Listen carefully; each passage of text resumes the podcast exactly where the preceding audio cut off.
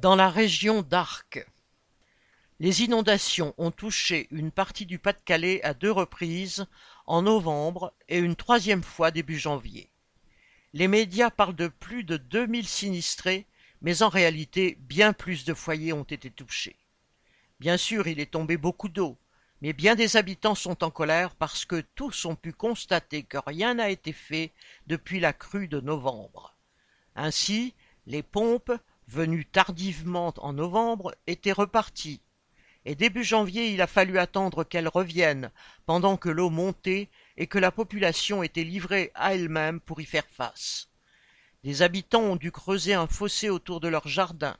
D'autres ont utilisé des pompes qu'ils ont achetées afin d'empêcher l'eau de pénétrer dans la maison.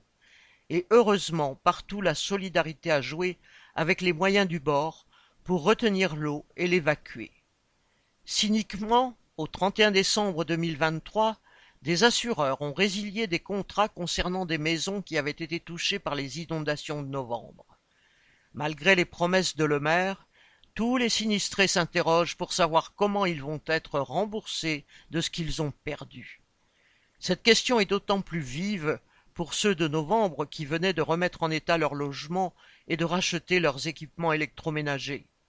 Le 7 janvier, beaucoup ne pouvaient pas encore rentrer chez eux et devaient se débrouiller pour se reloger.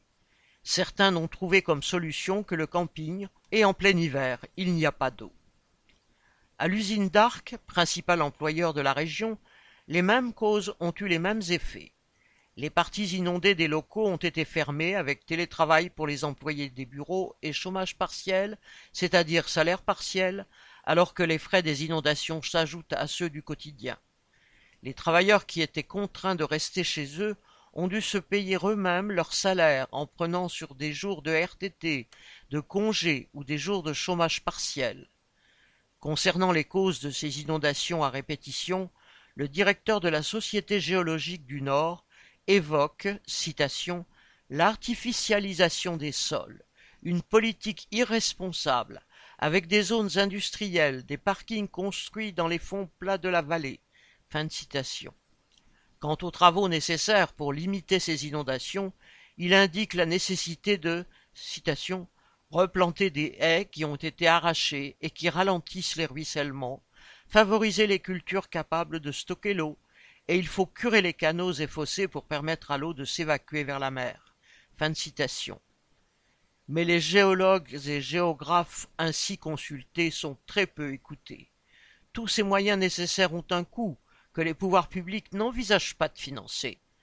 Pour vider les rues d'Arc envahies par l'eau, il a fallu l'intervention d'une équipe de pompiers venus de Slovaquie. Bien des habitants sont en colère contre le manque de pompes, d'infrastructures, de moyens. Les moyens, l'État les met pour l'armement. Fin de citation, constatait l'un d'entre eux. Le nouveau Premier ministre a annoncé sa venue, mais les habitants de la région ne se font aucune illusion. Les responsables politiques ne sortent leur carnet de chèques que quand ils viennent aider le patronat. Correspondant.